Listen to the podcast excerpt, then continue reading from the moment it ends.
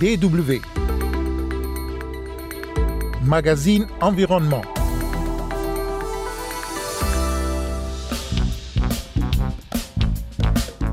Dans ce magazine, la COP26 sur le climat à Glasgow est racontée par l'un des négociateurs. Également au menu, nous irons à la découverte d'une éco-activiste béninoise, Sandra Idosu. Nous récupérons des, des, des choses dans la nature pour les transformer, pour leur donner une deuxième vie. Mesdames et messieurs, bonjour. Kosivitiasu au micro.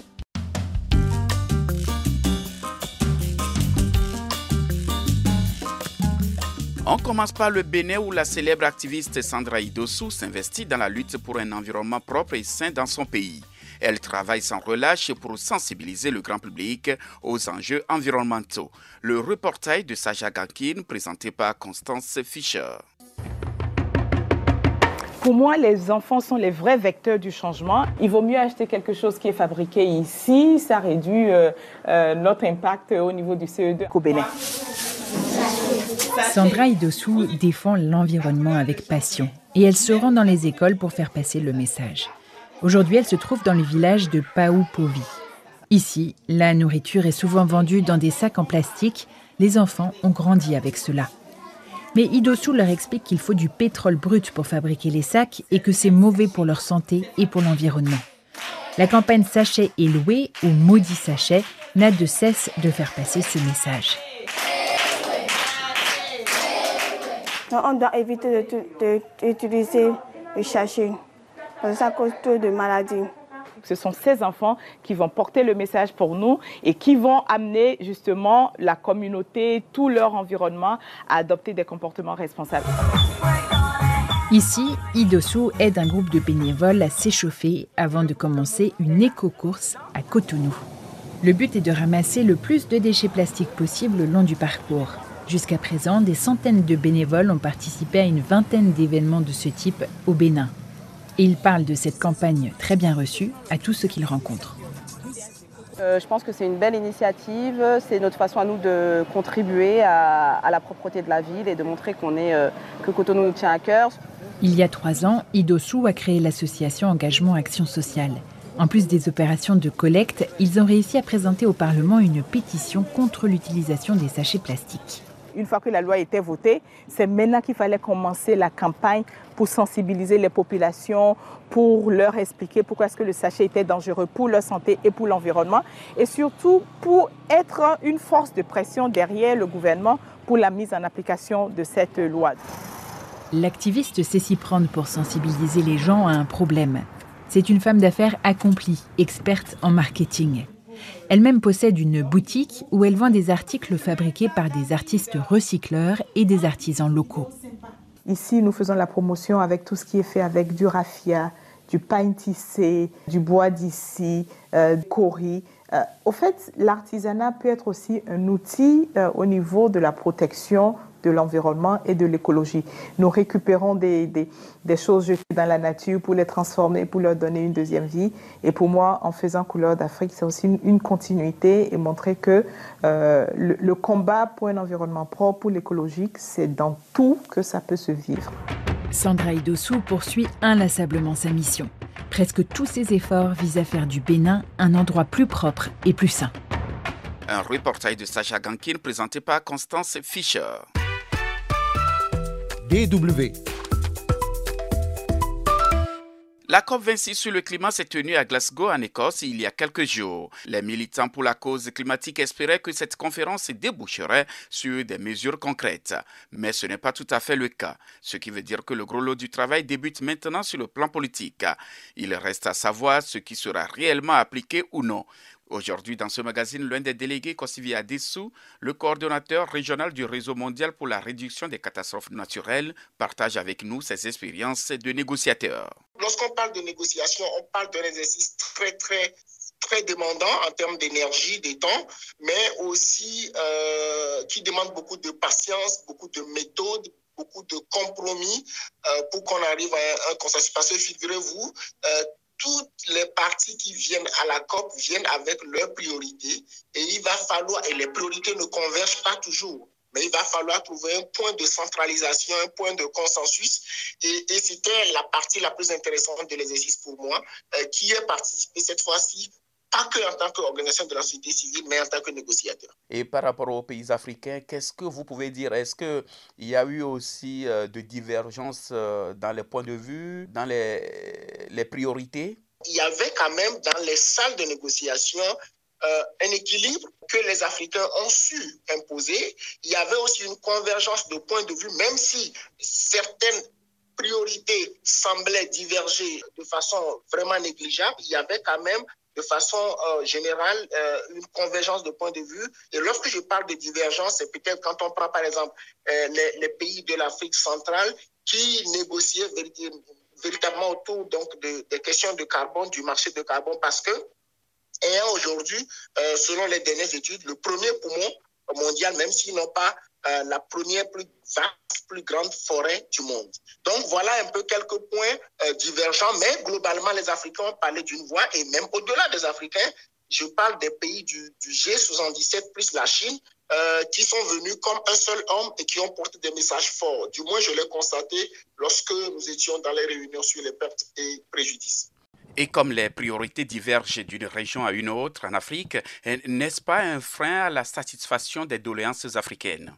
Au, au, niveau international, ce n'est pas un frein parce que les Africains savent se concerter entre eux avant d'aller présenter leurs priorités. Donc, la, la, question que vous avez évoquée, celle relative aux pays du Sahel, du Sahel, est une question transversale.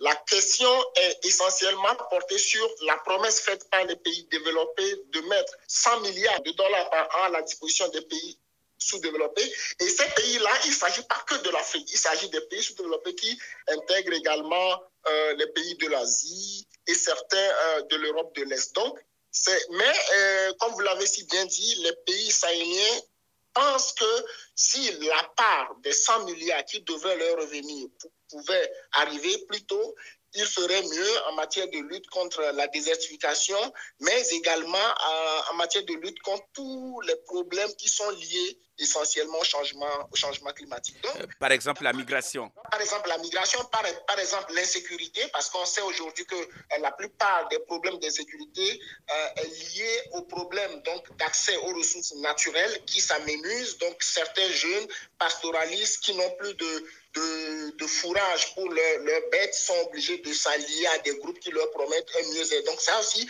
c'est à voir avec les changements climatiques. Et les pays sahéliens ont donc raison. Rappelez-vous encore de l'initiative euh, euh, de la muraille verte euh, qui s'étend sur près de 8000 km et qui devait permettre à, à restaurer les sols dans euh, le Sahel et à promouvoir une agriculture locale durable. Donc, il y a tous ces éléments-là euh, que les, fonds promis pouvaient aider à, régler. Donc, voilà un peu les raisons pour lesquelles euh, les pays sahéliens portent leur intérêt sur cet aspect-là. Entre les exigences de la RDC en matière de financement en vue de, protéger ses forêts et celles d'un pays comme le Niger qui veut restaurer ses terres, comment faire pour concilier ces deux priorités? Il faut rappeler que la lutte des pays de l'Afrique centrale euh, et avec euh, point central la RDC euh, porte sur des financements d'atténuation, pas d'adaptation. Donc, quand on parle de marché de carbone, c'est on veut créer un mécanisme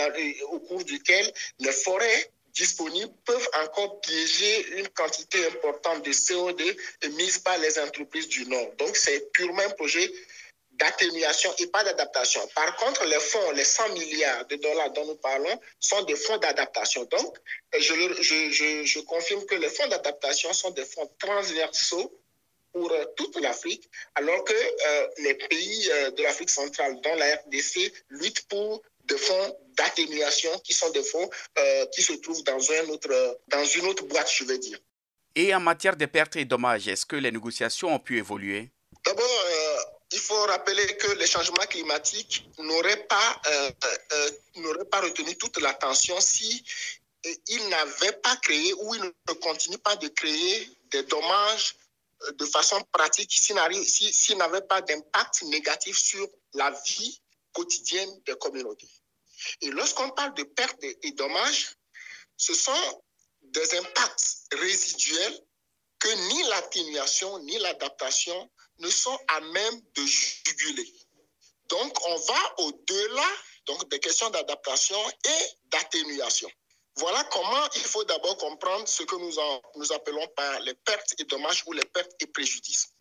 Maintenant, pendant très longtemps, depuis 2013, euh, la communauté internationale, à travers le mécanisme de la COP, a mis ce qu'on appelle euh, le, mécanisme international de Varsovie, qui consiste essentiellement à gérer la question des pertes et dommages. Fort malheureusement, ce mécanisme n'a jamais eu une vie active et donc n'a pas pris en compte suffisamment les priorités et les impacts du changement climatique, surtout dans les pays en voie de développement, qui, il faut le rappeler, ne sont pas responsables à 80% du changement climatique. Et à Glasgow, est-ce que les discussions à ce sujet ont un peu évolué? Beaucoup évolué parce que c'est la première fois dans l'histoire des COP que la question des pertes de dommages est revenue comme une question essentielle. Aujourd'hui, on a fait des questions de pertes et dommages des questions qui doivent être discutées à toutes les COP. Ça, c'est un premier élément.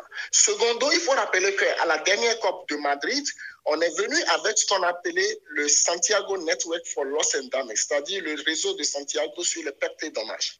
Et ce, réseau était entendu comme l'organe fonctionnel, l'organe opérationnel du mécanisme de Varso que j'annonçais je, a été adopté depuis 2013. Donc, à cette COP, on avait à décrire la fonction parce qu'il fallait donner quand même un mandat fonctionnel au, Santiago Network.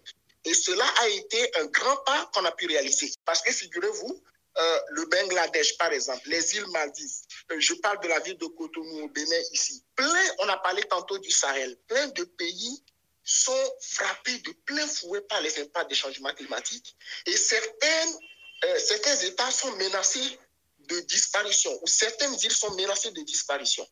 Et ces questions-là, ce sont des questions d'urgence qu'il faut prendre en compte. Et nous croyons qu'en organisant le secteur des pertes et dommages, on peut vraiment porter une attention particulière sur ces questions. Donc, ça a été le travail lors de cette COP-là et nous avons eu des avancées significatives. Kossivi Adessou, le coordonnateur régional du réseau mondial pour la réduction des catastrophes naturelles. Et c'est sur cet entretien que prend fin le nouveau numéro de notre magazine.